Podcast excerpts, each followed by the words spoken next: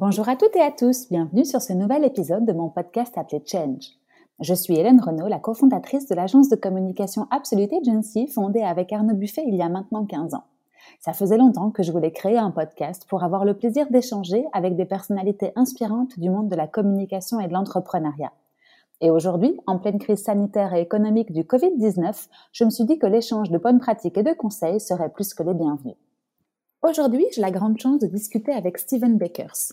Steven est un visionnaire, un architecte de renom qui a développé au fur et à mesure de sa carrière un grand intérêt pour l'économie circulaire. D'abord dans le secteur de l'immobilier, et puis à l'image de son projet Big sur différents axes. Big est un projet fou qui est devenu réalité et surtout une première mondiale. C'est une ferme urbaine sur les toits de l'abattoir d'Anderlecht, ici à Bruxelles. On y cultive des tomates, des herbes aromatiques sans pesticides, mais aussi des poissons d'élevage en aquaponie. Et tout ce beau monde cohabite sur les toits depuis quelques années et font de ce projet une réalité. Mais je n'en dis pas plus et laisse place à notre conversation. Bonjour Steven, comment vas-tu? Mais je vais très bien, merci. Tant mieux. Je suis très très contente de te recevoir aujourd'hui sur cet euh, épisode de Change et d'avoir la, chance de discuter avec toi, euh, car en préparant cet épisode, je me suis plongée dans de nombreux sujets dont j'ai beaucoup entendu parler mais que je n'avais pas encore creusé complètement. Et donc je suis heureuse d'avoir la chance d'en discuter avec toi et surtout que tu m'en apprennes plus. Alors ces sujets, hein, dans le désordre, c'est euh, l'architecture écologique, l'éco-conception, l'agriculture urbaine ou encore l'économie circulaire, mais tout d'abord, si ça ne te dérange pas, euh, je vais te laisser te présenter. Ben écoute, merci. En effet, euh, autant de sujets qui m'intéressent et, la raison est, probablement que j'ai eu beaucoup de chance de, naître en 1960, euh, avant, enfin après qu'il y ait eu des guerres proches et qu'on ait pu se concentrer de plus en plus sur ben, sur l'avenir de la planète. Et c'est un domaine qui m'intéresse depuis, depuis que je suis tout petit. Alors pourquoi? Ben, c'est D'abord, j'avais, j'avais un grand-père qui, est, euh, qui était mon mentor. Il est malheureusement mmh. décédé, évidemment, mais euh, qui était un ingénieur, qui était d'ailleurs l'ingénieur qui a construit l'atomium, euh, bien, bien connu de tout le monde, et que j'ai connu jusqu'à ben, jusqu'à l'adolescence. Et, et, grâce à lui, ben, j'avais envie d'être soit ingénieur en construction, soit architecte, et j'ai choisi l'architecture. Euh, je suis né dans, un, dans une famille d'entrepreneurs aussi, architectes paysagistes et, et, et entrepreneurs de, de, de, jardin. Et donc, j'ai toujours vu qu'il fallait faire des choses. Et euh, même si j'aime beaucoup parler des choses, j'aime aussi euh, beaucoup faire des choses. Et donc, euh, suite à mes études d'architecture, ben, je suis parti euh, deux ans à Genève où j'ai fait mes stages d'architecture et été plongé directement dans le bain avec, avec des, des responsabilités assez importantes euh, et notamment sur des projets en, en Haïti. Donc ça m'a ça m'a ouvert les, les, les, yeux aussi sur ce qui se passait dans des dans des pays euh, qui avaient moins de chance que nous. Et puis euh, dix ans à Londres, euh, même un peu plus, presque presque onze ans à Londres, euh, où j'ai pu travailler avec euh, bah, notamment les, les, plus grands bureaux d'architecture, euh, dans lesquels j'étais directeur européen, et travailler avec des très très grands bureaux d'ingénieurs, où à l'époque l'Angleterre était tout à fait en avance sur tout ce qui était, on va dire, technologie et, ambition par rapport à, l'environnement dans, la construction, dans l'urbain. Ensuite, passé, euh, après, après cette période-là, j'ai gagné pas mal de prix euh, d'architecture dont, je reste très fier. Je suis rentré en Belgique euh, pour rejoindre mon ami Pierre Lallemand. Pierre est un, architecte, un artiste et un créateur extraordinaire. Et avec Pierre, on a fait la rénovation du siège de la Commission européenne, le Berlaymont, qui a pris quatre ans de ma vie bien dense. Euh, j'avais l'habitude de travailler beaucoup, mais là, on pouvait, on pouvait pas lâcher le bébé sans, sans, sans risquer qu'il tombe. Et donc, euh, voilà. Ensuite, j'ai rejoint Art Build Architect pendant euh, une dizaine d'années, suite à quoi j'ai créé ma propre euh, société de conseil, euh, non plus d'architecture pure et dure, mais de, de, de conseil en, en, environnement, en cradle to cradle, je t'expliquerai ce que c'est, et en, en, économie circulaire. Et c'est là que j'ai compris que, à force d'expliquer aux gens ce qu'il fallait faire, ben, pour qu'ils le fassent, il fallait le faire soi-même. Et donc c'est comme ça qu'au bout de quelques années, je crois que c'est vers 2015 alors, euh, ben, j'ai créé euh, j'ai créé Big, Building Integrated Greenhouse, et, là on arrive au sujet d'agriculture urbaine dont, dont, tu parlais, mais toujours basé sur tout ce qui est économie circulaire. Donc voilà, et aujourd'hui, je suis consultant à l'international avec une société qui s'appelle BoPro, dont je suis l'expert en circularité, si, si, si, ça existe. Et euh, ben voilà, j'ai la chance de travailler sur de très très gros projets et d'avoir euh, la possibilité d'influencer et de, de, de, rectifier sans doute quelques, quelques erreurs que, que l'humain a pu faire euh, depuis l'industrialisation. Voilà, mais j'espère que ça, ça t'explique un petit peu qui je suis. Je oui, c'est J'ai une épouse, j'ai deux enfants, j'ai un chien, un chat, euh, et, euh, et, voilà, et j'habite à Uccle. D'accord, top. Eh ben, écoute, parfaite introduction, je trouve. Euh, Est-ce qu'on peut revenir au tout début, donc voir un petit peu quel enfant tu étais, pour mieux comprendre après ton parcours, parce que tu l'as expliqué, tu as travaillé dans différents cabinets d'architectes renommés, mais quel enfant étais-tu pour devenir un jour entrepreneur après quelques années passées euh, pour travailler pour d'autres personnes J'étais, j'étais le petit dernier d'une famille. Mes deux frères ont 5 et 7 ans de plus que moi, donc je me suis retrouvé pas mal seul à la maison quand eux étaient déjà à l'école, etc. Et, et je crois qu'au grand dam de mes parents, j'ai, démonté à peu près tout ce qui était un peu compliqué euh, dans la maison et, et, souvent euh, hein, du genre des réveils, des choses comme ça, euh, jusqu'à évidemment ne pas pouvoir les remonter. Euh, un de mes frères a, fait la, mécanique automobile et génie civil, et donc j'ai commencé à faire ça sur des, vélos, puis sur des motos, puis sur des, voitures. Bon, là, j'arrivais quand même à les remonter grâce à lui. Et, euh, en fait, j'avais un besoin tout le temps de comprendre comment les choses fonctionnent. Euh, je ne supporte pas de ne pas comprendre. Et, c'est resté aujourd'hui. Je pense, que c'est aussi l'exemple de mon grand-père qui a, quand même introduit la la soudure électrique euh, en Europe euh, à l'époque et qui euh, qui finalement était très humble. C'était un génie humble, et je ne crois pas que je suis un génie, et je suis certainement pas humble, mais je suis, je suis, euh, je, je, je, continue d'être un grand enfant qui a envie tout le temps d'apprendre et de comprendre comment les choses fonctionnent. Oui, c'est ça, et de faire évoluer les choses pour le, pour le bien euh, de l'humain et de la planète, si je comprends bien, parmi toutes les recherches que j'ai faites.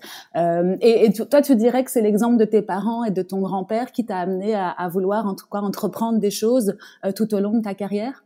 Ou est-ce qu'au contraire, le, le, parcours de tes parents euh, euh, t'a peut-être donné des freins au début pour aller dans un, dans un mode de, de, de, de vie professionnelle, en tout cas, euh, pour travailler pour le compte d'autres? C'est d'abord, comme je le disais, mon, mon, mon mentor de grand-père qui, euh, qui, mm-hmm. qui, qui m'a influencé. Hein. J'étais sur ses genoux tout petit, il me montrait des plans. J'ai eu la chance d'être le, le, petit dernier de 14 petits-enfants et que finalement, il, ah était déjà, il était déjà bien à la retraite et, et, et travaillait évidemment moins. Et euh, j'ai vu des plans de ponts suspendus. Euh, de travaux qu'il avait fait, une courte période qu'il a passé au Congo pour, pour les chemins de fer et évidemment les plans de l'atomium et, et, et d'autres pylônes euh, qui, étaient, qui étaient des records mondiaux à l'époque. Et, et, ça, euh, vouloir me surpasser, vouloir me surpasser. J'ai même dû voir un psy un jour pour ça, euh, parce que ça devient une obsession. Euh, c'est un élément euh, qui, qui, vient de mon grand-père. J'ai pas suivi la voie de, mon, de, de, mes frères qui ont, qui ont travaillé avec, avec mes parents dans, dans, dans l'entreprise familiale. Euh, parce que j'avais envie de, de, ben voilà, moi j'ai fait j'ai fait des études euh, bon, qui à l'époque n'étaient pas universitaires, l'architecture c'est devenu universitaire tout récemment, mais euh, voilà j'ai fait l'architecture à Saint-Luc à Bruxelles et euh, avec avec toujours ce besoin de, de, de à la fois de, de créer. J'ai toujours beaucoup dessiné. Si, si, on revient à l'enfance, j'ai toujours énormément dessiné. Et, j'ai surtout construit beaucoup de choses en Lego, en mécano, avec des bouts de bois et, fait des cabanes et, des choses comme ça. On avait, la chance d'avoir une propriété familiale euh, à Bruyères, près d'Otigny, où avec un de mes cousins, on a, carrément construit un village de cabanes qui a, duré pas mal d'années. Donc je pense que mon métier d'architecte euh, a dû sortir quelque part de ces expériences-là. Oui, c'est ça. Ok, cool. Et ensuite, quand tu es devenu, euh, est-ce qu'on est employé quand on est architecte? Est-ce qu'on se considère euh, comme ça ou on est de toute façon entrepreneur dans l'âme parce qu'on nous confie des projets, comme tu l'as dit, qui sont de renom euh, Comment est-ce que tu qualifierais ces premières années, toi, dans ta vie professionnelle? Ben, en fait, on est, euh, parfois employé, mais on est très souvent indépendant ou freelance euh, en, tant qu'architecte, et, ça convient très bien à cette profession qui, euh, qui demande un, très très haut niveau de responsabilité. Quand on pose un trait à l'époque sur, sur la table à dessin et, aujourd'hui sur l'ordi, c'est une responsabilité. C'est une responsabilité par rapport à un client et c'est une responsabilité par rapport à la société aussi. Et je crois que les, les, les concepts qu'on peut avancer, j'ai enseigné, j'étais professeur pendant plusieurs années à, l'ULB, aux ingénieurs architectes de la section bâtir de, l'ULB. Euh, j'ai fait pendant, pendant plus de dix ans aussi. Et, c'est assez étonnant euh, de voir la réaction des étudiants quand on leur montre euh, ce qui pourrait arriver si ils construisaient ce qu'ils venaient de penser ou, ou s'ils ne le construisaient pas. Et, je crois que c'est un sens de responsabilité, ou même si dans certains cas on peut être employé. C'est vrai que pendant pendant dix ans en Angleterre, j'étais employé parce que c'est la formule en Angleterre. Euh, mhm. Ça changeait rien au fait qu'on était responsable vis-à-vis de la société dans laquelle on travaillait et vis-à-vis de ses clients, totalement responsable de, ce qu'on fait. Et d'ailleurs, il y a mhm. une déontologie en architecture, c'est comme les médecins, on, a, on, a, vraiment une... c'est plus qu'une responsabilité, c'est un, un, devoir. Euh, de faire les choses dans l'intérêt à la fois de son client et puis euh, oser pouvoir lui dire d'avoir suffisamment d'indépendance pour pouvoir soit refuser euh, le client, soit lui dire qu'il se trompe. Mhm. Et c'est un travail d'équipe en général, l'architecture. Tu travailles toujours euh, en binôme ou avec euh, une équipe un peu plus élargie? Alors, j'ai eu des clients qui ont été furieux par le passé, notamment ici en Belgique, parce que je, travaille toujours quand je suis en réunion, en équipe ou en, atelier, mhm. on va dire, mhm. avec plusieurs personnes autour, et, même en présence du client. Donc, parfois, je, je, trouve des solutions assez rapides parce que j'ai un, j'ai un, cerveau qui fonctionne un petit peu comme un, écosystème. C'est d'ailleurs la manière dont j'exprime mon travail aujourd'hui en économie circulaire, c'est de travailler vraiment en écosystème. Et donc, je vais chercher des, des références dans un tas de domaines euh, différents. Et ben, ça, parfois, je ponds des choses sur place et les gens ont l'impression mmh que je travaille pas puisque je, je un, j'y prends le plaisir et deux, euh, ben, ça me prend parfois quelques minutes euh, ou quelques mmh. heures pour, pour, pour, trouver une solution. Ils ont l'impression qu'ils ne devraient pas payer pour, euh, pour, pour toute l'expérience ou, ou, le savoir-faire qu'il y a derrière. Et, mmh. et c'est assez amusant parce que j'ai sorti ça souvent. j'ai eu la même réaction, moi, vis-à-vis d'un d'un chirurgien dentiste quand on m'a arraché mes dents de sagesse et quand il m'a sorti la note à l'époque c'était en franc belge et je lui ai dit quoi ça coûte autant pour un quart d'heure de travail il m'a dit, tu mhm. aurais préféré que ça dure trois heures J'ai dit, non, non, ça va, c'est bon. tu as payé toute l'expérience qui a fait que tu n'as pas eu mal et que ça s'est bien passé ensuite. Exactement. Et donc, et donc quand, quand, quand on, dans, dans, cette profession d'architecte, euh, c'est vraiment, on gagne de l'expérience en permanence et c'est quelque chose, euh, c'est là où il faut rester très humble. Euh, J'ai la chance de travailler aujourd'hui avec des très très grands cabinets d'architecture internationaux en, les conseillant.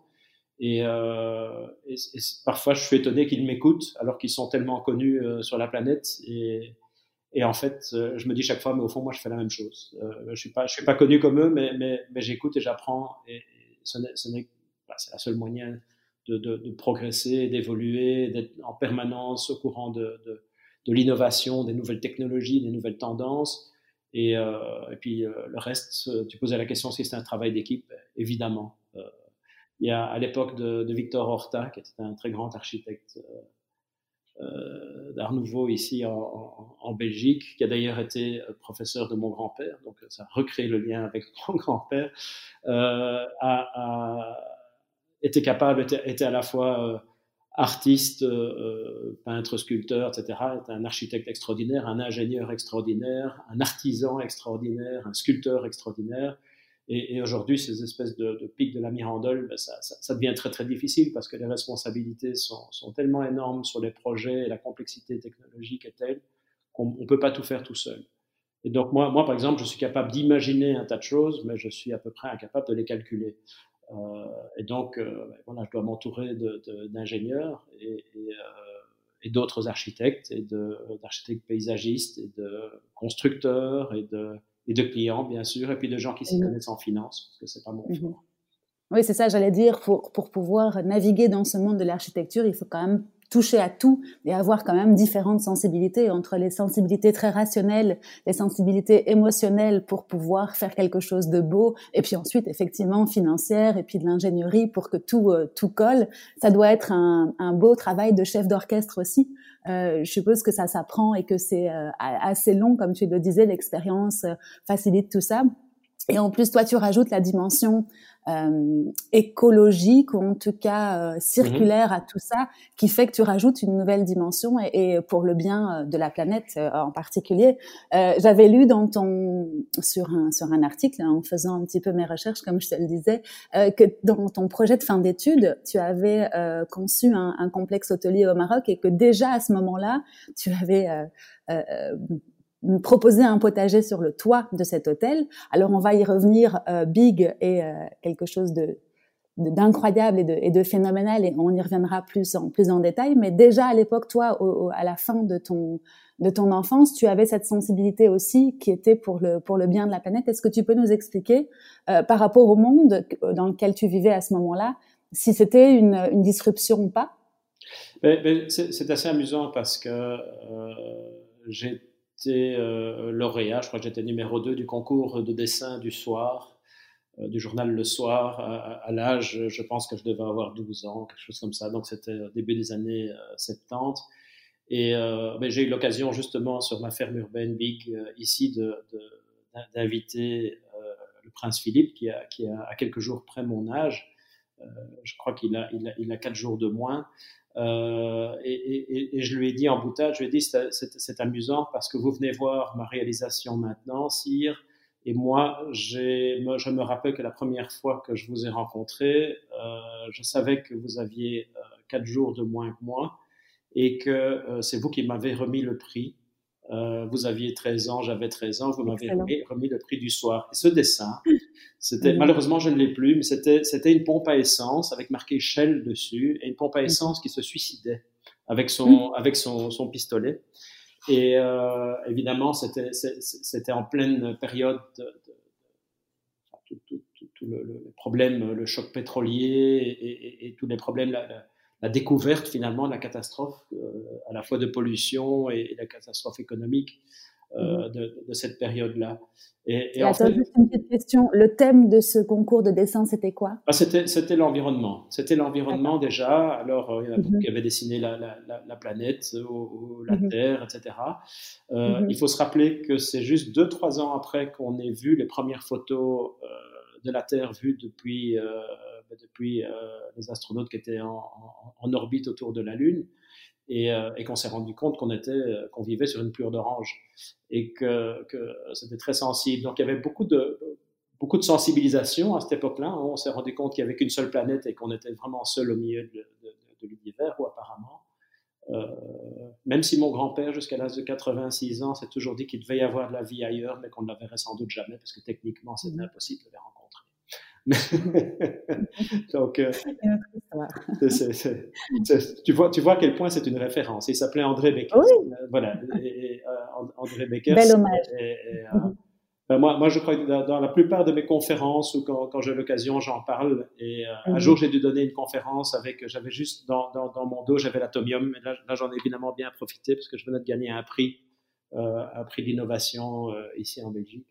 Et, et donc, c'était ça, ça, ça, reste quelque chose qui, qui, qui pour moi m'inspire parce que à chacun, à chaque époque, nous, nous on a, on, on, connaît une évolution extraordinaire, mais moi je vois que mon grand-père, il a connu euh, les voitures à cheval et, et, et les avions supersoniques, c'est quand même assez hallucinant. Ah, lui aussi, il a beaucoup euh, vécu d'évolution, effectivement. Ben, ça, ça, ça s'est allé sur plus de temps que ce qu'on qu'on voit aujourd'hui. Et c'était plus visible, sans doute. Mais, mais aujourd'hui, euh, c'est vraiment le, combat est totalement différent euh, parce qu'on se rend compte qu'il suffit pas d'arrêter de faire des bêtises, il faut, il faut régénérer, il faut régénérer l'environnement, il faut, il faut réparer euh, ce qu'on a fait et il faut, il faut arriver à être aussi malin que les fourmis qui ne font que du bien à leur environnement. Mmh tout à fait, tout à fait. Et donc du coup, je t'ai interrompu, mais tu étais en pleine explication à propos de ce dessin, euh, donc sur le thème de l'environnement, comme quoi déjà à l'époque, on était euh, en train de tourner une page effectivement. Et, voilà, voilà. Et, de là à la fin de mes études, en, 1984, quand j'ai quand j'ai sorti mon projet au, Maroc, qui était un projet projet d'urbanisme en équipe, euh, on a tous les trois réussi avec, avec la plus grande distinction, je crois, et, on a on a chacun chacun fait un projet au sein de ce projet. Et en effet, c'est un projet qui, euh, d'abord situé au Maroc, donc dans un contexte très différent qui est toujours intéressant, mais c'était avec les matériaux locaux, la main-d'œuvre locale, les principes de ventilation et de rafraîchissement, comme, dans les palais arabes ou dans les, dans les médinas. Euh, c'était basé sur euh, un projet qui était autonome en eau dans une, dans une zone qui en avait vraiment besoin. Euh, production agricole sur place et aucune utilisation des énergies fossiles. On est en 1984, hein, donc tu te rends compte que c'était un peu avancé et je dois dire que j'ai été très très encouragé par, euh, par le jury et, par les profs qui étaient là à l'époque. Euh, c'était un grand moment pour moi parce que euh, j'ai d'abord eu un grand moment de solitude parce qu'après avoir présenté mon projet, il y a eu un grand silence. Et je me suis dit, est-ce que j'étais trop loin et que personne n'a compris? Et puis, et puis on m'a félicité, etc. Et il n'y a, que le président du jury, euh, qui est un grand architecte, Jean Cos, euh, qui a dit, bon, ben, euh, le silence parle de lui-même. Euh, voilà, tu, es dans le bon, continue comme ça. Et ça va, pour un étudiant. Hein. Ouais, oui, c'était euh, génial. Et, ah et, avec ce projet, on a gagné, en, équipe d'ailleurs, on a gagné un prix à Gacan, qui est un, mm-hmm un très beau prix à avoir comme, comme démarrage dans la vie. Euh, donc, et ce complexe a vu le jour un jour, enfin au Maroc. Mais, en, fait, en fait, les plans sont partis euh, contre mhm. ma volonté, sans que je le sache. Euh, il y a un des professeurs à Saint-Luc qui qui, qui, qui, a fait des copies de ces plans, qui les a envoyés. Et le projet a failli se faire au Maroc. Mhm. Et, et, donc j'étais à la fois fier et en même temps furieux parce que c'était parti sans que je le sache. Et puis, puis mhm. finalement, ça ne s'est pas fait. Mais enfin, je ne crois pas. Je n'ai pas été vérifié. Mais euh, voilà, il faut, il faut aussi se méfier dans, dans, dans, dans ce monde. Euh, parfois, bah, il y, a des, y a des gens qui volent vos idées. Ah oui, effectivement effectivement. Et, euh, et, du coup, par rapport à cette première période de ta vie où euh, tu as travaillé pour le compte d'autres, comme tu le dis, de toute façon, c'est un métier dans lequel tu dois être entrepreneur dans l'âme, mais, mais quand même, il y avait quelqu'un en dessus de toi. Qu'est-ce que tu en as euh, retenu des enseignements bons ou mauvais de cette période où, où, où, tu as commencé à découvrir le monde du travail? Comment est-ce que tu dirais que tu t'es forgé, toi, au fur et à mesure? D'abord, j'ai pris des claques, notamment en Suisse. Je suis arrivé parce que je sais pas, je dois avoir une tête qui donne confiance. Donc, euh, il y, a, mon patron qui était un, architecte qui avait déjà pas, loin de pas loin de, de, 75 ou 80 ans et qui avait déjà ses, enfants et beaux enfants qui travaillaient dans le bureau et qui le géraient.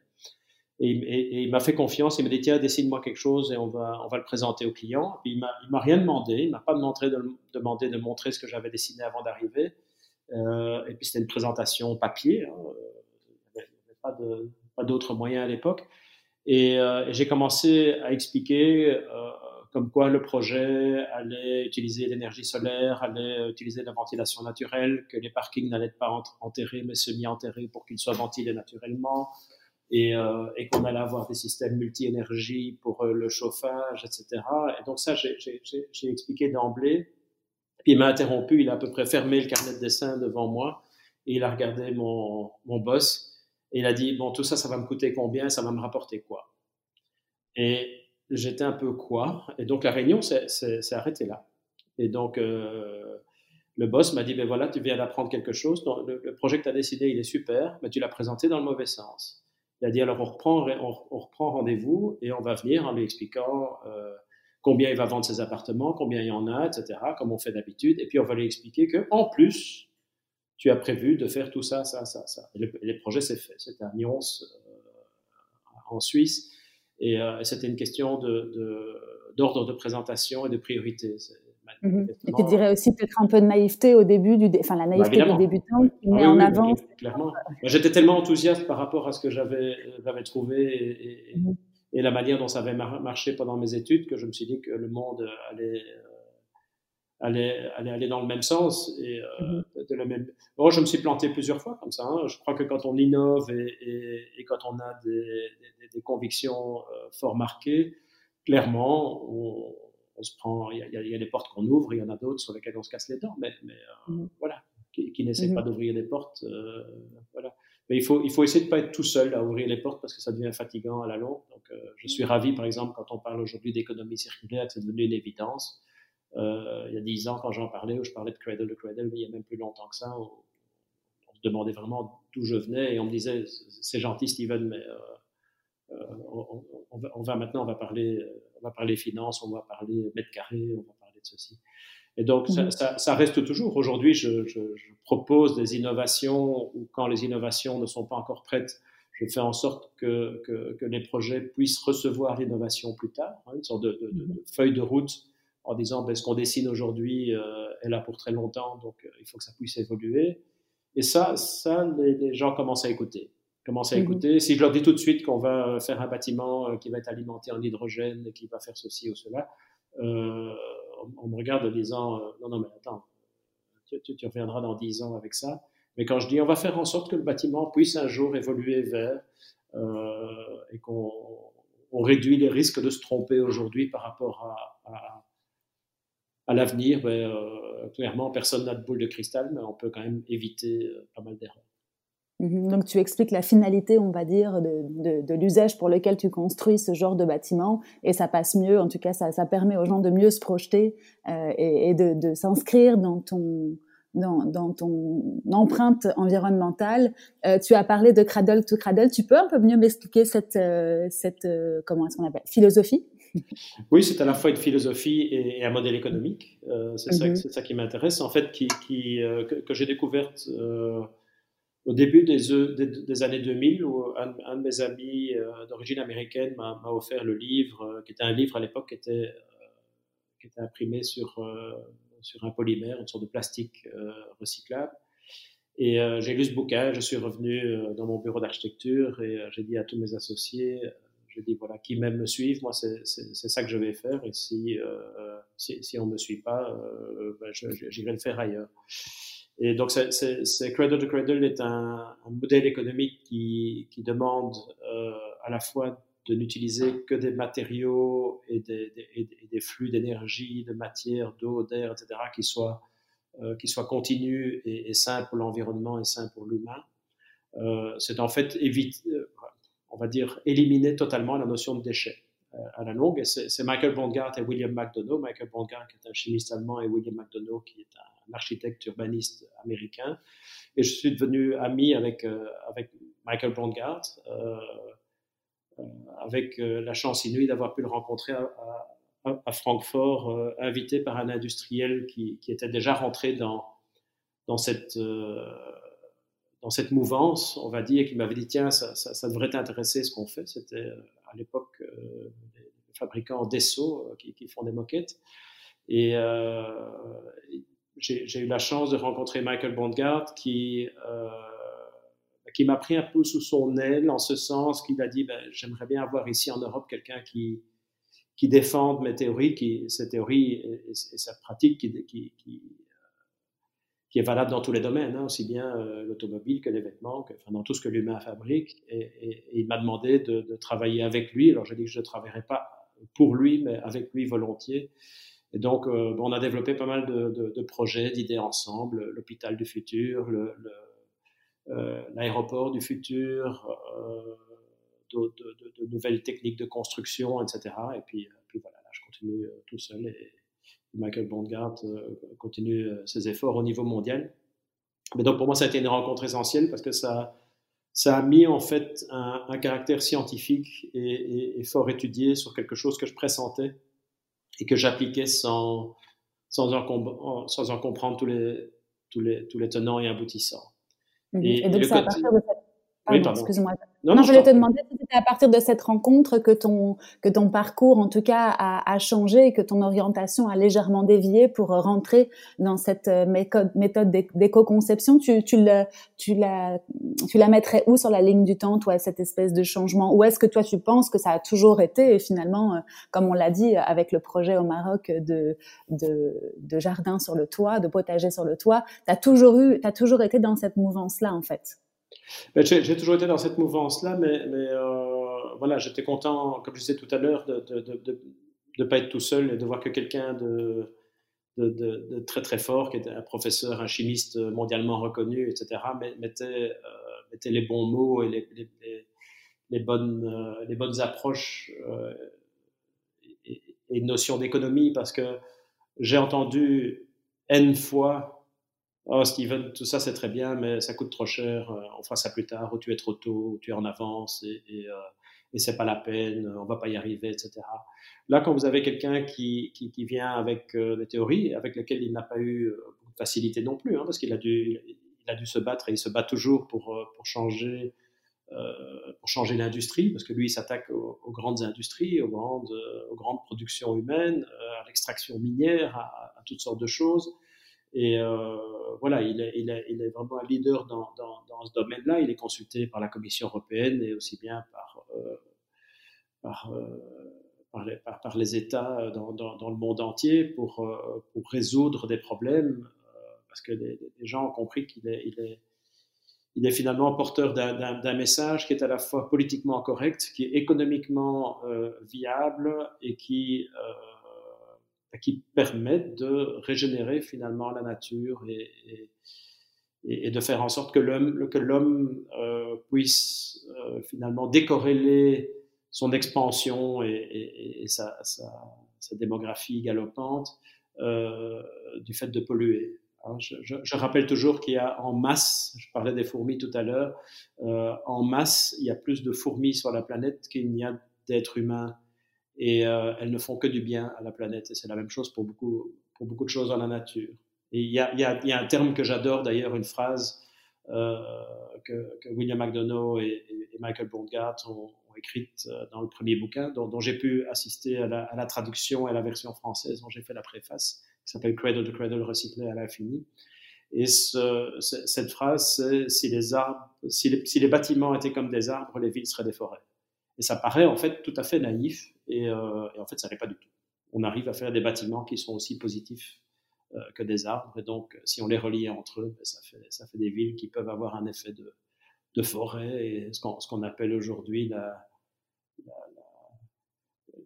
l'écosystème urbain euh, où il y a plus d'importance donnée aujourd'hui à, non pas à l'intégration de la nature dans la ville, mais à la ville qui s'intègre dans la nature. Mmh on, inverse, ouais, on, inverse, les choses. D'accord. Parce qu'en fait, en, en, en, préparant toujours cet, épisode, c'est vrai que je suis tombée sur un chiffre. Alors, je ne sais pas s'il est, il est confirmé, mais en tout cas, euh, il, est bon peut-être de le citer parce que toi, tu es dans ce monde et donc tu es confronté à cette réalité tous les jours. Nous, en tant que, que personne lambda, euh, on se rend pas compte que, que c'est un secteur effectivement euh, qui pollue, qui consomme beaucoup euh, de matériaux ou autres. Et le chiffre que, que j'ai trouvé, c'était que en France, alors excusez-moi, j'ai trouvé que, des, que un chiffre sur la France, mais en tout cas, on produit 35 millions de tonnes de déchets, ou en tout cas, le secteur du bâtiment produit 35 millions de tonnes de déchets. Voilà, je sais pas si tu peux euh, confirmer ce chiffre, mais c'est pas c'est pas là le débat. De toute façon, je pense que c'est immense et que face à ce constat, effectivement, euh, il faut faire le pari de construire des bâtiments qui pourront être euh, recyclés. Je sais pas si c'est le terme. J'ai vu upcycler parce que mm -hmm. c'est aussi euh, très à la mode comme terme. Et donc c'est vraiment cette démarche là, euh, cradle to cradle dont tu parlais tout à l'heure, euh, que, que, que que la philosophie en tout cas veut, enfin où tu veux arriver avec cette philosophie, c'est ça. Hein, on peut, eh ben, il, est, on peut... il, est, clair que l'urbanisation, la construction, le, le, real estate, l'architecture, etc. est responsable d'un, on dit dans les pays industrialisés, enfin en tout cas en Europe, euh, environ 60% de la consommation d'énergie, 50% des déchets, etc. Bon, évidemment, ce, sont des déchets lourds. Et, clairement, il y a moyen aujourd'hui de construire sans, sans, produit de déchets. Il y a moyen de, surcycler, hein, to upcycle. Surcycler euh, est, un terme euh, que, j'aime bien, enfin je le préfère en anglais. Mais euh, il y a, en anglais, on dit recycle, downcycle et upcycle. Recycle, c'est recycler, c'est reprendre les matériaux et en faire à peu près la même chose, qui est déjà pas mal. Euh, downcycle, c'est sous-cycler, c'est-à-dire c'est ce qu'on fait la plupart du temps. Hein. On, prend, prend, une matière et euh, on prend du béton, on le broie et, on en fait du béton pour, euh, pour mettre en dessous des routes. Ben, c'est pas la même qualité de béton que celui qu'il y avait dans le bâtiment au début ou dans la structure. Euh, et puis surcycler, ben, c'est finalement, euh, au-delà de l'économie circulaire, moi je l'appelle l'économie spiralée, c'est-à-dire qu'à chaque cycle de la matière, c'est d'arriver à la purifier et à en faire quelque chose qui a plus de valeur qu'avant. Donc, euh, par exemple, si on prend de l'acier et qu'on le recycle, euh, les déchets euh, ou les impuretés qu'il y a dans l'acier et qui, qui réduisent sa qualité, euh, ben souvent ce sont des, métaux précieux. Euh, on va peut-être trouver de l'or, de l'argent, du nickel, des choses comme ça. Et c'est Michael Bondgard notamment qui, a, en travaillant avec les, grands producteurs d'acier, hein, les, ArcelorMittal et autres, euh, leur a prouvé qu'il y avait euh, un bénéfice à faire du surcyclage, euh, puisque quelque part, ce qu'on qu'on en récoltait était à la fois de meilleure, euh, enfin, de, de, plus haute valeur, qui normalement était noyé dans la masse et, et, et gaspillé, et par ailleurs, ben, arriver à faire un, acier de meilleure qualité. Alors aujourd'hui, il faut tenir compte de tout. C'est non seulement les, matériaux, mais c'est évidemment l'effet que ça a sur. on parle de l'empreinte carbone, qui est une manière de, de mesurer fameux CO2 euh, qui est très bon pour les plantes et, qui est très bien quand, quand, il est, euh, quand il est dans un cycle continu euh, tel qu'il a toujours été euh, sur cette planète depuis qu'il y a des êtres vivants. Euh, il est moins bon quand on, quand on, on l'extrait du sol euh, sous forme fossile et qu'on le brûle et qu'on le rejette dans l'atmosphère dans des quantités où on, où on, ne contrôle plus rien et qui, on parle de réchauffement climatique. Et je dois dire que euh, je remercie presque certains climato-sceptiques qui sont parfois tellement ridicules qu'ils font en sorte que les, gens deviennent convaincus quand même qu'il y a un problème. Euh, mais je, pense que euh, aujourd'hui, cette notion de, upcycling, il faut faire très attention que ça ne tombe pas dans dans, dans, dans, dans, une mode euh, et que qu'on appelle tout et n'importe quoi upcycling. Upcycling, c'est vraiment faire en sorte que la matière première puisse être euh, réutilisée à l'infini. Et euh, même chose pour des éléments de construction qui puissent être réutilisés plusieurs fois. Euh, une poutre en bois, une poutre en béton, une poutre en acier, un châssis, un vitrage peut être utilisé plusieurs fois euh, jusqu'à un moment où il devient obsolète. Et là, c'est à ce moment-là, c'est la, la, matière elle-même, la matière première, qui doit pouvoir être soit recyclée ou si possible surcyclée en autre chose. Euh, c'est pas utiliser des pneus pour, euh, pour faire des, des, euh, des, drainages en dessous des bâtiments. Euh, ça, c'est mettre du déchet dans le sol à, à tout jamais. c'est faire en sorte d'inventer des pneus qui, qui, soient, qui soient complètement au moins recyclables et si possible surcyclables. Donc ça, c'est l'industrie travaille énormément et, et, le fait toute seule parce que c'est rentable ça devient. Euh, je vais dire plutôt que ceux qui ne le font pas vont se casser la figure. Euh, c'est ce que je dis aussi à certains de mes clients quand ils disent, en fait, tu me dis de faire ça et ça dans le bâtiment, euh, qu'est-ce que j'y gagne? Et j'ai dit, je vais surtout te dire ce que tu y perds si tu ne le fais pas. Ça veut dire que ton bâtiment sera obsolète, c'est-à-dire qu'il n'aura plus de valeur, etc. Et ça, c'est facile à prouver aujourd'hui, même vis-à-vis -vis des fonds de pension, vis-à-vis -vis de, de, de, la finance. dire qu'un bâtiment qui, euh, quand il est... Parce qu'un projet va prendre 5 à 10 ans à construire. Pour, on parle d'un gros projet à l'hôpital, c'est 10 à 15 ans euh, au moment où il est construit et où on commence à l'utiliser, il est déjà en fait, euh, il est déjà dépassé.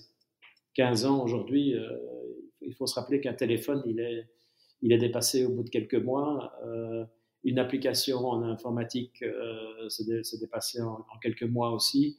Euh, ben, un bâtiment doit pouvoir évoluer et, et s'adapter. Et aujourd'hui, même pendant le temps de construction du bâtiment, il faut pouvoir modifier des choses qu'on a décidées dix ans avant. Euh, parce que tout à coup, on n'a pas les mêmes équipements, parce que tout à coup, un, scanner dans un hôpital n'est plus une énorme machine, mais devient une miniaturisation qu'on qu met à l'intérieur du patient. Euh, je veux dire, tout, toutes ces choses évoluent tellement vite qu'il faut vraiment prévoir l'imprévisible. Prévoir l'imprévisible, ça s'appelle la flexibilité ou l'agilité dans le bâtiment.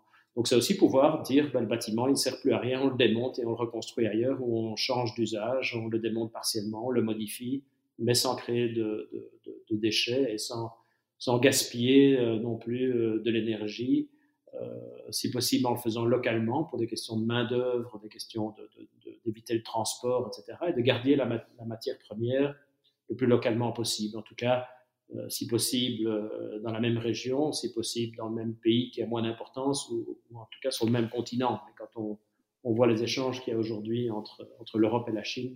Il y, a, des aberrations hallucinantes. Bon, heureusement, aujourd'hui, apparemment, c'est fini, mais on n'envoie plus nos déchets en Chine. Mais ça, mhm. ça a été le cas pendant longtemps.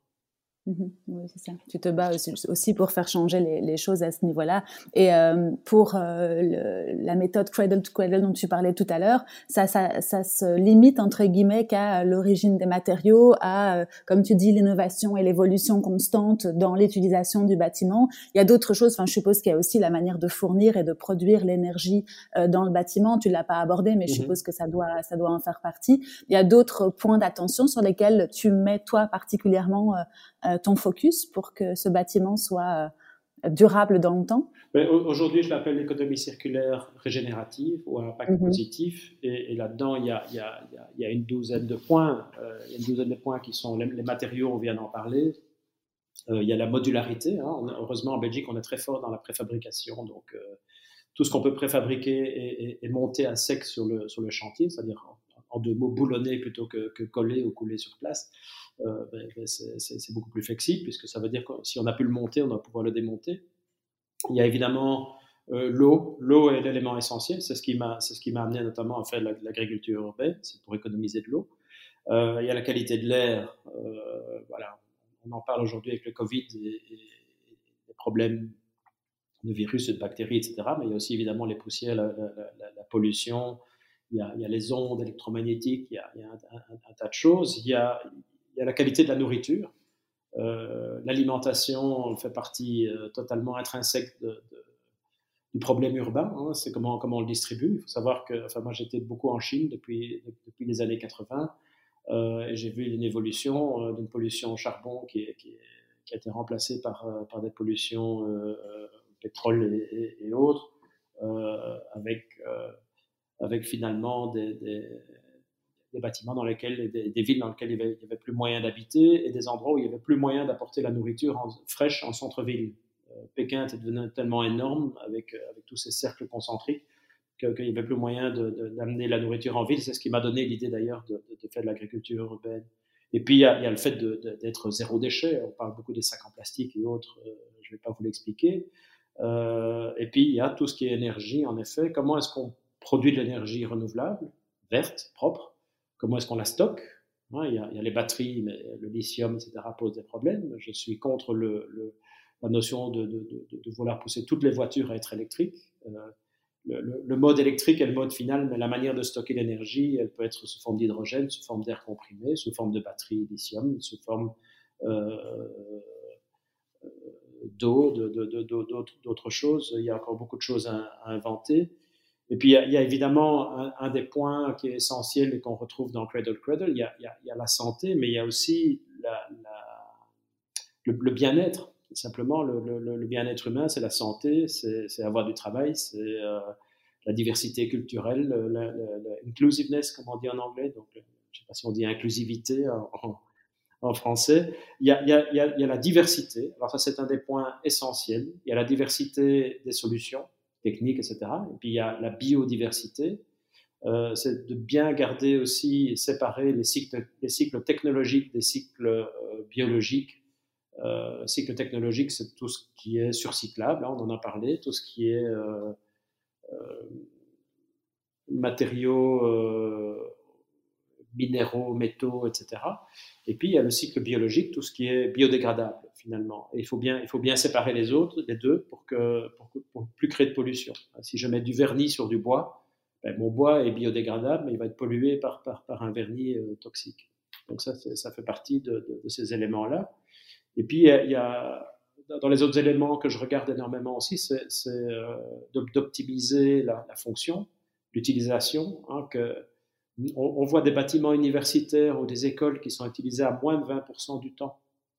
Ça veut dire que pendant 80% du temps, on les entretient, on les chauffe, euh, ils ne servent à rien, ils prennent de l'espace, euh, ils consomment de la matière quelque part.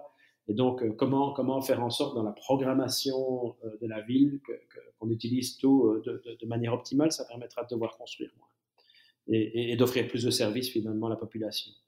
Puis il y a la notion de mobilité, qui pour moi est essentielle aussi mobilité partagée, la mobilité propre, etc. Euh, de nouveau, il faut être très, très, très euh, diversifié dans les solutions qu'on qu'on apporte. Et puis, il y a, il y a tout l'aspect financier.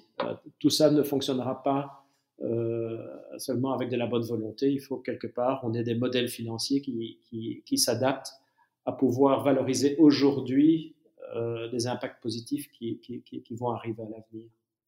Donc tu vois, tu vois que euh, Cradle to Cradle a, a, a apporté tout ça.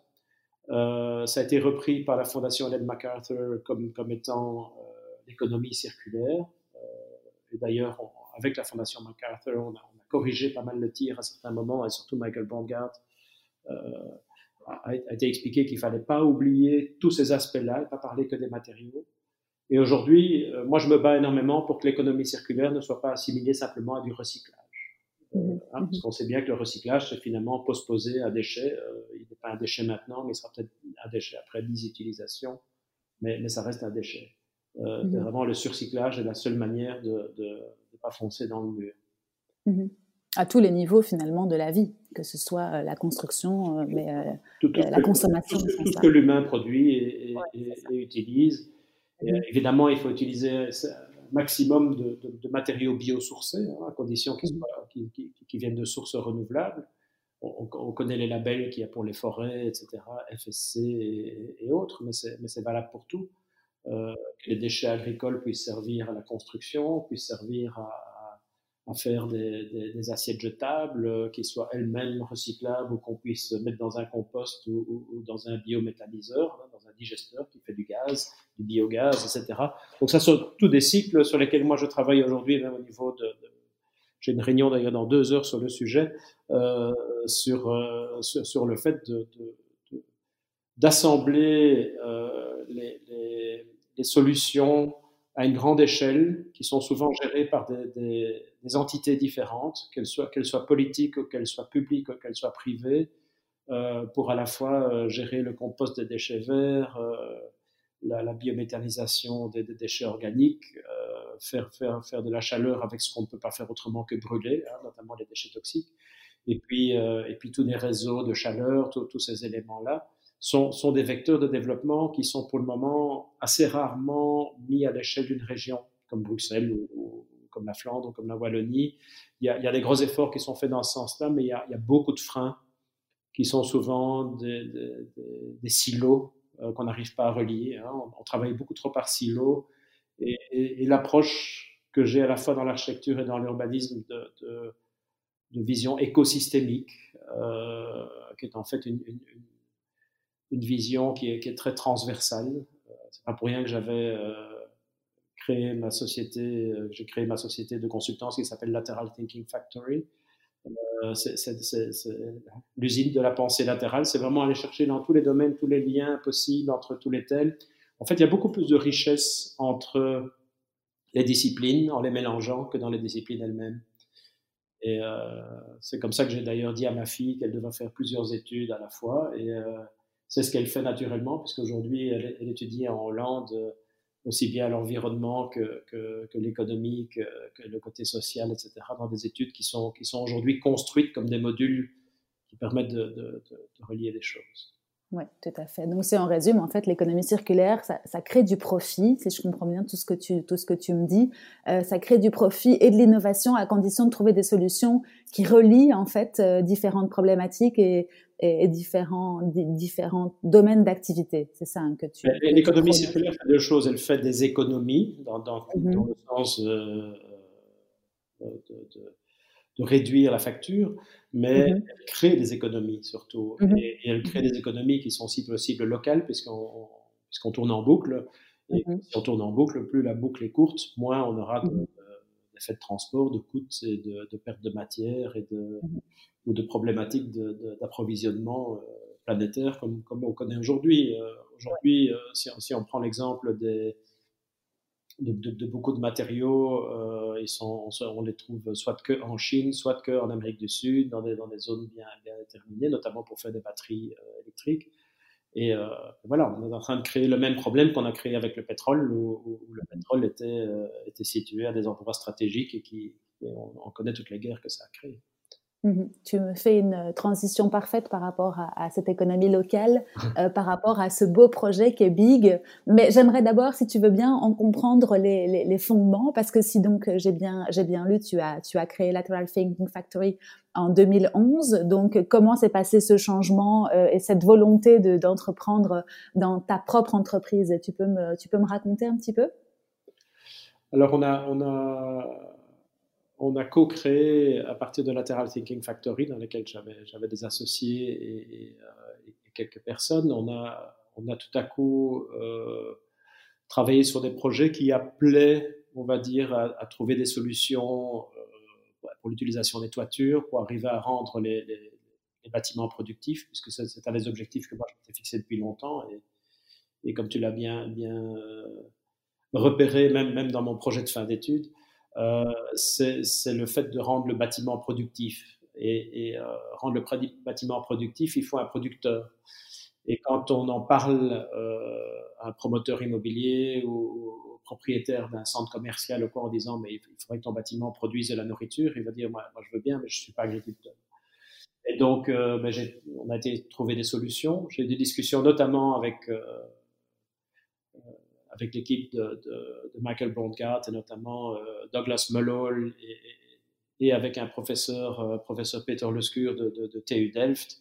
Euh, on a eu une discussion un jour et on dit comment est-ce qu'on pourrait utiliser mieux les, mieux les toitures. Et puis on a commencé à parler d'agriculture, puis combiner ça avec, avec des serres, combiner ça avec du photovoltaïque, combiner ça avec des, espaces accessibles. Et puis on a, on a commencé à regarder ça. Et je suis revenu de cette réunion qui était en Hollande et j'ai simplement dit à mes associés de l'époque, j'ai dit, euh, il faut, qu'on le fasse nous-mêmes. Il faut qu'on trouve une solution qui, combine à la fois euh, la récupération des énergies perdues du bâtiment, l'utilisation d'espaces euh, mal utilisés, qui sont, les toitures. On ne peut pas mettre que du photovoltaïque partout, même, si ça a son utilité. Et, d'économiser de l'eau. Économiser de l'eau parce que l'agriculture dans nos pays, et d'ailleurs la, Flandre a des problèmes de, d'eau douce énorme. Elle est obligée d'importer de Wallonie et d'ailleurs euh, son, eau douce parce que les, niveaux des nappes aquifères sont, vraiment descendus très bas. Donc, voilà, mais il faut, il faut arriver à faire une agriculture euh, euh, qui fonctionne toute l'année, qui soit locale, qui, qui, qui n'utilise pas d'énergie fossile et qui économise de l'eau. Alors là, on a, on a commencé à investiguer, on a trouvé que l'aquaponie, donc qui est de, d'élever des poissons et des plantes dans un, enfin, faire pousser des plantes dans un même, euh, dans un même circuit où les, les, les déjections des poissons euh, via un biofiltre nourrit les plantes. donc, c'est un, de nouveau un écosystème, j'en reviens toujours avec ce mot, un écosystème totalement naturel dans un milieu artificiel. Et donc, on s'est, rendu compte que c'était le seul moyen, finalement, de prouver la transparence et la qualité et euh, des fruits, des légumes ou, des herbes qui étaient produits et, et des poissons. Alors pourquoi les poissons? Parce que les poissons, euh, il y, a, surpêche. Euh, les poissons sont une alternative intéressante à la viande pour les protéines. Euh, on sait qu'on mange de moins en moins de viande. Alors il y a, des véganes qui mangent rien d'animal du tout, mais, voilà, le, poisson est une, protéine intéressante. Mais surtout, elle est élevée aujourd'hui en mer très souvent avec beaucoup de pollution, beaucoup d'antibiotiques, et, ou alors sur terre avec des consommations d'eau énorme, puisqu'il faut changer l'eau des poissons trois fois par jour. Euh, nous, on a décidé de ne pas changer l'eau, on a décidé de la filtrer naturellement et, en la filtrant, on, nourrit des plantes.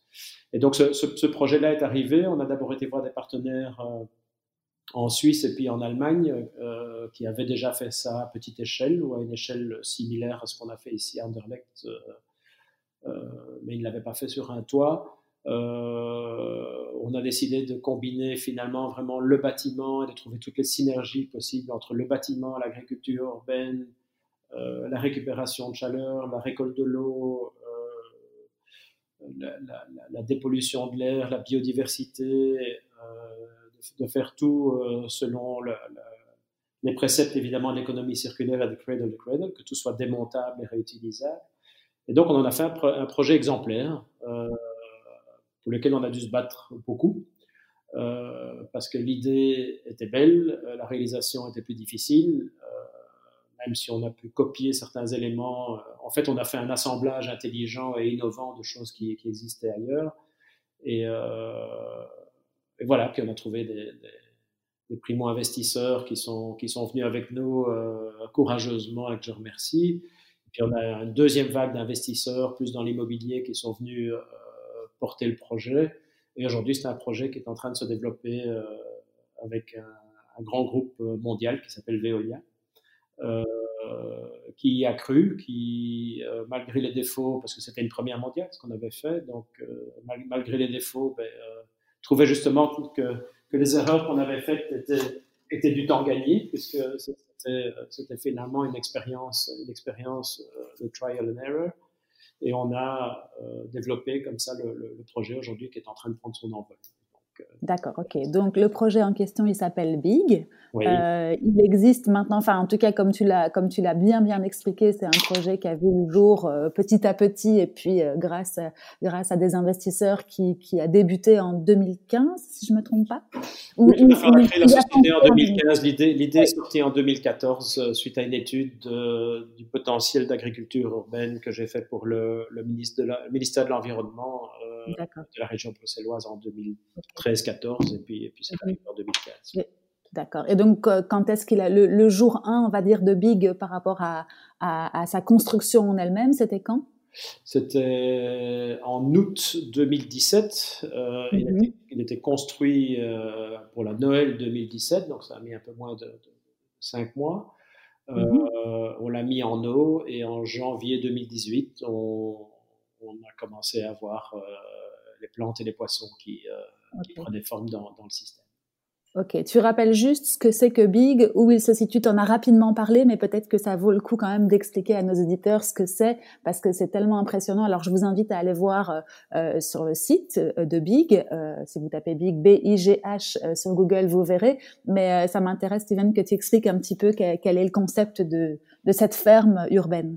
Ben, c'est d'abord sur la toiture, sur la toiture du Foodmet à Anderlecht. Le Foodmet est un, un, marché couvert de, de fruits, légumes, euh, euh, viande et poissons, euh, dont on récupère la chaleur pour alimenter en chaleur ben, les, serres qui du coup ne consomment pas d'énergie fossile, mais consomment finalement de l'énergie qui normalement était jetée aux petits oiseaux.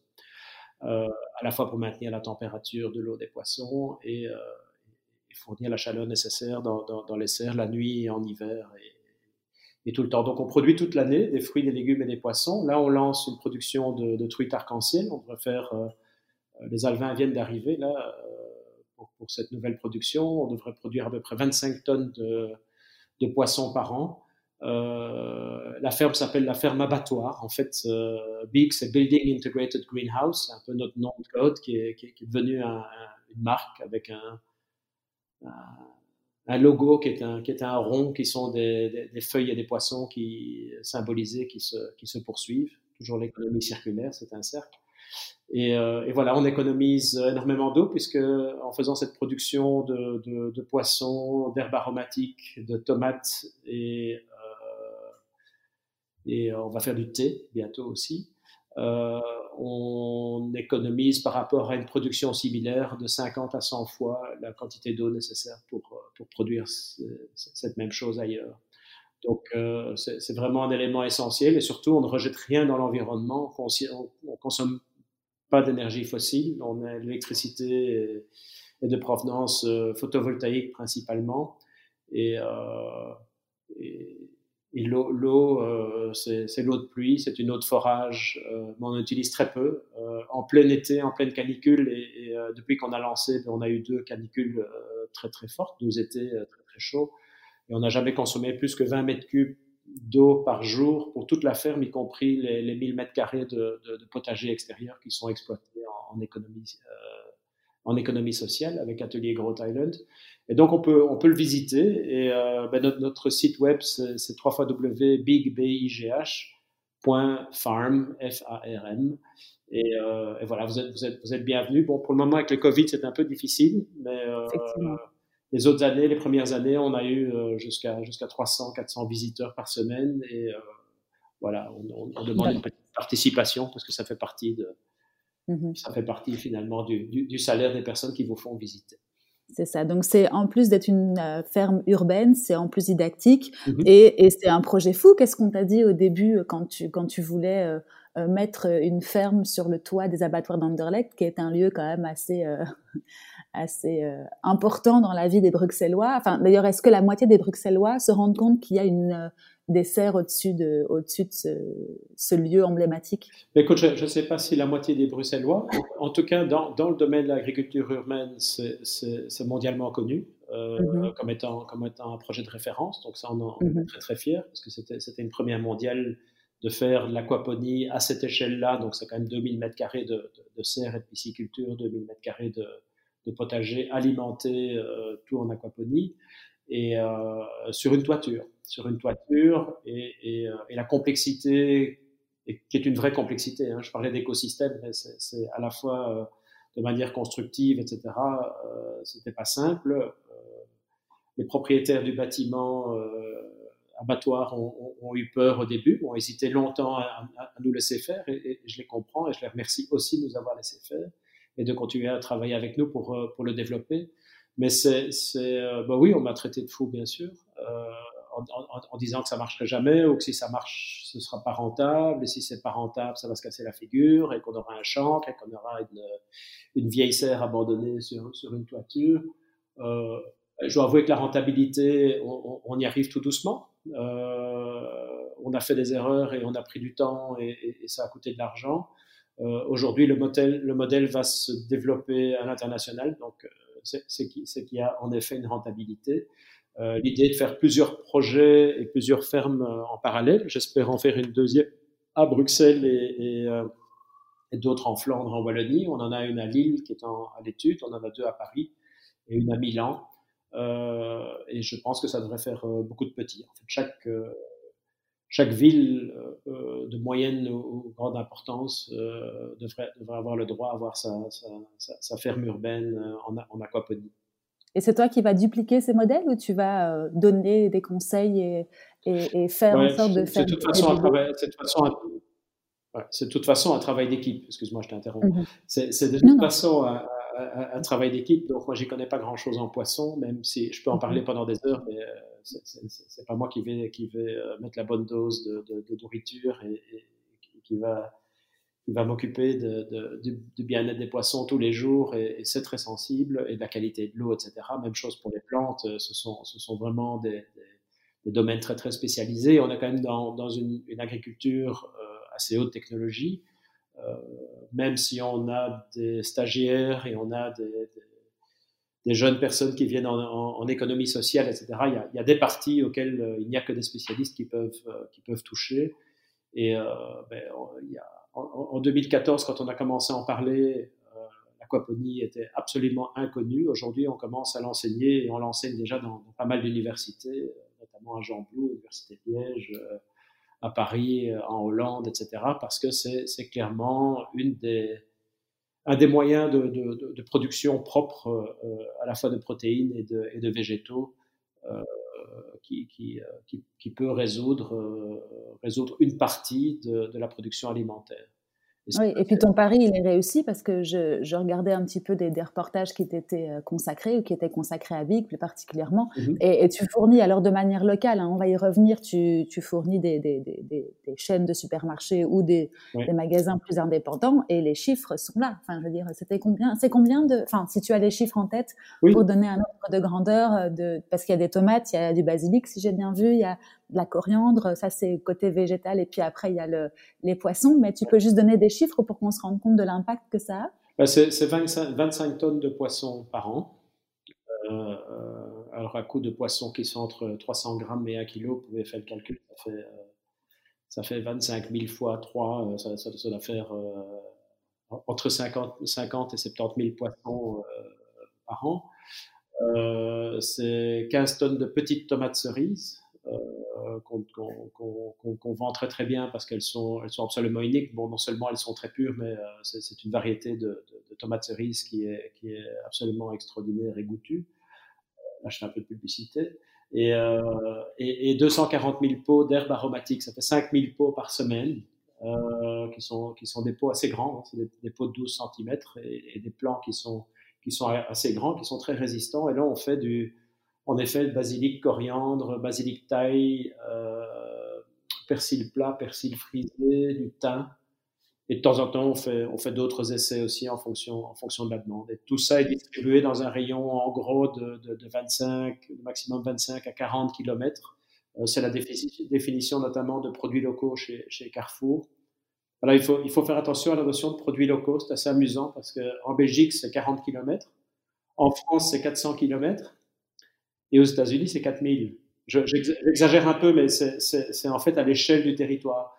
Et, euh, donc, euh, moi, honnêtement, euh, si mes poissons vont à 60 km ou, à 3 km, ça change pas énormément parce que de toute façon, ils empruntent des transports qui, existent. Idéalement, c'est de les vendre le plus proche possible. Mais comparé au même poisson euh, qui viendra de, Grèce ou du Maroc ou, de l'autre côté de la planète, euh, c'est évidemment infiniment plus près. Par exemple, on est en train de discuter pour le moment euh, avec la truite arc-en-ciel de, l'endroit où on va la faire fumer. Et ben, un des fumeurs se trouve à Bruges. Alors on dit, ouais, mais à Bruges, il faut faire l'aller-retour. Bruges, ben, comparé au, même poisson qui va, qui va venir de, Norvège ou, d'ailleurs, d'autres poissons. Hein, mais, on, reste vraiment local. Et l'objectif aujourd'hui, quand on, quand on vend chez Carrefour, on distribue directement chez Carrefour, c'est-à-dire au magasin Carrefour. Ça passe pas par la logistique.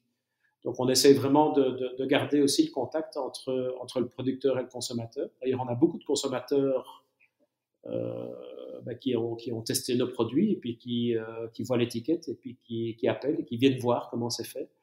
Et euh, c'est un, un, des objectifs de l'agriculture européenne, c'est de garder le contact entre le producteur et le consommateur et surtout prouver euh, dans un milieu urbain où il y a, il y a beaucoup de visibilité, euh, prouver qu'il y a moyen de cultiver de manière propre. Et on a beaucoup de, de, de de retours très positifs de, jeunes agriculteurs, on va dire plus traditionnels, hein, qui, sont, qui, reprennent les, les, les, exploitations notamment de leurs parents, euh, qui notamment à la foire de Libramont, où on était les premiers agriculteurs bruxellois, ou parmi les premiers à, à, à venir à la foire de Libramont, qui est, qui est, très très connue, euh, on s'est dit qu'on allait, on allait se faire traiter d'agriculteurs en cravate et qu'on allait se moquer de nous. Et, au contraire, euh, on est venu nous remercier de, redonner un peu d'éclat à l'agriculture, parce qu'on pense souvent que l'agriculture, c'est malheureusement souvent le cas, elle, elle, doit être subventionnée, il y a beaucoup de gaspillage, il y a beaucoup de pollution, il y a beaucoup de pesticides, euh, il y a beaucoup d'engrais chimiques, etc.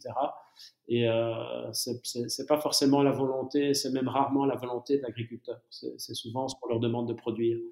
Et donc, euh, ben, aujourd'hui, il y a, un mouvement évidemment vers le bio, vers, de nouvelles manières propres de, produire et on, en fait partie. On, ne va pas remplacer cette agriculture-là, on, montre que c'est possible. Si c'est possible Anderlecht sur un toit de le faire proprement, ben, c'est évidemment possible à la campagne. Aussi. Oui, et ce que tu n'as pas dit surtout, c'est qu'il n'y a pas de pesticides, que tout est élevé euh, de manière euh, euh, naturel. Je ne sais pas si c'est si le bon mot parce que quand je regardais la vidéo, donc vous avez introduit des bourdons, vous avez introduit une lutte intégrée, voilà. donc euh, contrer les acariens avec un autre acarien et donc logiquement, enfin ces tomates sont naturelles ou ces herbes sont naturelles, tu n'as même pas besoin de les laver. Donc vous avez créé de la valeur en ville en plus. Ben, tout, tout, à fait, parce que euh, l'idée était la transparence. Alors déjà au niveau des poissons, ben, comme les poissons, l'eau des poissons est, est, est traité par un biofiltre. Et un biofiltre, ce sont des, des, des milliards de bactéries qui, euh, qui, travaillent pour nous, hein, à, à, décomposer l'urine notamment, euh, qui, est, qui, est, de l'ammoniac au départ, qui est, qui est une pollution. Hein. L'urine, c'est de l'ammoniac en gros, et puis on en fait, euh, on ferait des nitrites et puis des, des, nitrates de manière tout à fait naturelle. Et si on mettait des antibiotiques dans l'eau des poissons, ben on tuerait les bactéries, donc on tuerait le système. Donc euh, interdiction euh, de mettre le moindre antibiotique dans le système. Même chose avec les plantes. Euh, on, est en lutte intégrée, donc euh, l'engrais, ben, il vient en grande partie des poissons et, on y ajoute les minéraux nécessaires euh, parce qu'on ne trouve pas tout dans, la nourriture et dans, ce qui ressort à l'autre bout des poissons. Mais, euh, clairement, on a, un système, euh, comme je disais tout à l'heure, c'est un écosystème totalement naturel dans, un milieu artificiel et, il est d'autant plus sensible que ceux qui viennent visiter vous pouvez passer entre la serre et la pisciculture, mais vous ne pouvez pas aller dans la serre Peut-être pour les herbes, là, on vous laisse rentrer parce qu'il y a moins de sensibilité.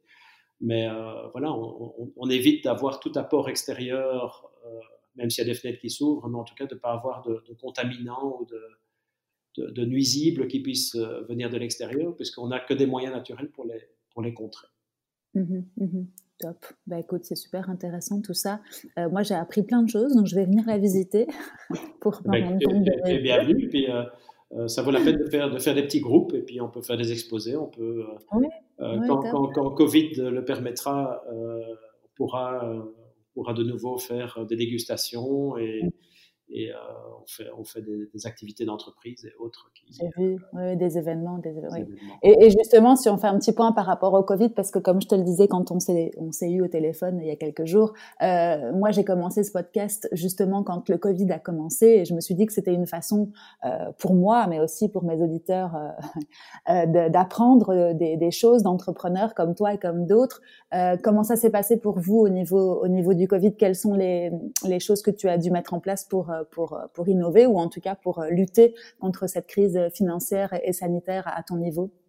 Mais Écoute, c'est surtout l'équipe, euh, parce que moi je suis, euh, je suis finalement assez rarement sur place, euh, toutes les autres activités, mais euh, l'équipe a d'abord dû faire encore plus attention au niveau sanitaire, entre, entre eux notamment, et, de pouvoir faire en sorte qu'on puisse accepter encore pendant toute une partie euh, après le premier confinement euh, à des visiteurs, etc., en, toute sécurité. Euh, la distribution et, l'attrait pour des produits locaux ben, a, été, finalement mis en exergue avec le Covid. Hein. même, tout ce qui est environnement et réchauffement climatique, etc., est finalement ressorti avec ce problème mondial. Mondial veut dire mondialisation, et puis ça, a fait réfléchir beaucoup de monde sur les solutions locales. Et donc, on a eu, beaucoup d'intérêt pour nos produits. On a, pu continuer à vendre, on a pu continuer à distribuer. Euh, on en a profité pour changer et modifier certains éléments de, la pisciculture, mais ce n'était pas, pas lié au Covid. Ça nous a créé un petit, retard sur, les modifications qu'on a fait, puisqu'on est passé du bar rayé à la truite arc-en-ciel. Donc, il y avait quelques modifications à faire pour améliorer euh, le système. On en a profité pour encore améliorer la, protection sanitaire, donc tout ce qui est quarantaine pour les alvins quand ils arrivent, etc. Et euh, donc, euh, donc voilà, ça, s'est bien passé. Euh, c'est dommage pour les visites parce que évidemment, ça a été, ça a été fort limité. Parce qu'il y a des moments où moi j'ai fait j'ai guidé des groupes, de 30 ou 40 personnes. Ce n'est plus possible dans la configuration actuelle. Par contre, on a, on a du coup un nouvel espace euh, plus large dans lequel on peut, on peut recevoir des mondes. Alors, je ne sais pas si c'est possible ou permis pour le moment, mais en tout cas, j'espère que ça va l'être bientôt. Où on donne des conférences, euh, on accepte des groupes, des sociétés. On a, on a eu des très, très grosses sociétés. On a eu des gens du monde entier qui sont venus, euh, de, de, de, la Nouvelle-Zélande à l'Asie, à, à l'Amérique du Sud, à l'Afrique, euh, des, des, gens qui viennent voir le, le système. Euh, et donc, euh, voilà, on est, on est ravis de pouvoir les accueillir et pouvoir leur expliquer. Le, le voir, c'est l'adopter, euh, très franchement, parce que quand, quand, quand, les gens voient comment les poissons vivent, à quel point le bien-être animal est, est, tenu en compte, à quel point euh, tout ça est fait avec, euh, avec sérieux, et même si c'est fait de manière très très sympa avec une équipe jeune, euh, c'est, euh, voilà, c'est, finalement le Covid, en espérant qu'il dure pas trop longtemps évidemment, aura plutôt abondé dans le sens de ce qu'on fait. Oui, c'est ça. vous en avez plus tiré de bénéfices, si on peut dire, en mettant des, des grands guillemets autour de tout ça pour vos activités, euh, que ça ne vous a nuit. Donc, c'est très bien pour, euh, pour vous. Effectivement, c'est une première mondiale. Donc, euh, vous êtes des exemples et, et j'espère que les gens pourront revenir pour, pour voir tout ça. écoute, quand j'écoute tout ça, ça m'a l'air super intéressant, mais aussi ça a l'air super simple. Alors je me demande par quelles étapes tu es passé, les échecs, les doutes, etc. On y reviendra plus tard parce que sinon malheureusement tu vas tu vas louper ta réunion d'après. Comment est-ce que tu fais toi pour euh, pour innover pendant tout au long de ta carrière? Comment est-ce que tu as fait pour euh, pour innover, pour te former, pour rester à la page de toutes ces nouvelles tendances? Quels sont tes grands euh, euh, tes grands enseignements à ce niveau-là? Ben, Je crois qu'il faut d'abord voir pourquoi je le fais. Et une, des raisons, elle n'est pas forcément positive, c'est parce que je suis quelqu'un qui m'ennuie assez vite. Je me lasse assez vite de, certaines choses quand on tombe dans un train-train euh, habituel. Et donc, euh, voilà, j'ai euh, parfois des idées qui tournent plus vite que, je ne peux les réaliser. Et donc, j'en je, ai certainement eu beaucoup plus que ce que, j'ai réalisé, comme beaucoup de, de gens qui. Euh, je t'ai dit que j'étais pas tellement humble, on, me traite de visionnaire. voilà, je pense, je pense en effet que j'ai une capacité à, combiner des choses. honnêtement, je n'ai jamais rien inventé, mais j'ai inventé des combinaisons de choses que, d'autres ont inventées. Aujourd'hui, je travaille aussi bien sur des systèmes de, mobilité euh, de, nouvelles, de nouveaux modes de production d'énergie, euh, des manières de traiter l'eau, etc. Mais euh, évidemment avec, des gens qui s'y connaissent. Et ben voilà, c'est un besoin permanent de, trouver mieux. Et puis, ben, au fur et à mesure, on m'appelle sur des projets impossibles en disant, mais voilà, comment est-ce qu'on peut faire en sorte que ce projet devienne circulaire? Comment, comment faire en sorte qu'un aéroport puisse être circulaire? Comment est-ce qu'un hôpital puisse être circulaire? Euh, ce sont des, sujets très très complexes et puis euh, on commence à parler de, territoire. Euh, et là, on, posait la question l'autre jour quelle était l'échelle idéale. Et pour moi, l'échelle idéale, c'est de partir de la région parce que la région, c'est à la fois quelque chose de, géographique et de culturel qui a, qui, a, probablement sa logique, plus que le pays.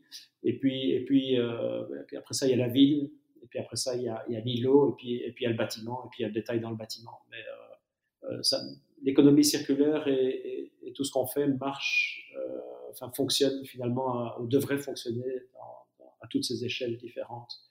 Et, et, à tous les niveaux, il faut, il faut c'est pas inverser la vapeur dans le sens qu'il faut faire de la décroissance, même si c'est une partie qui, qui est intéressante. il faut surtout produire autrement et penser autrement la vie. Mmh mmh Être innovant dans la façon dont tu vois tout ça et effectivement avoir une vue plus macro. Euh, enfin, c'est comme ça que j'interprète ce que tu ce que tu me dis. C'est peut-être un peu simpliste, mais avoir une vue plus macro pour euh, relier et faire des ponts entre tout euh, mmh entre tout ce qui nous occupe. Ok, parfait.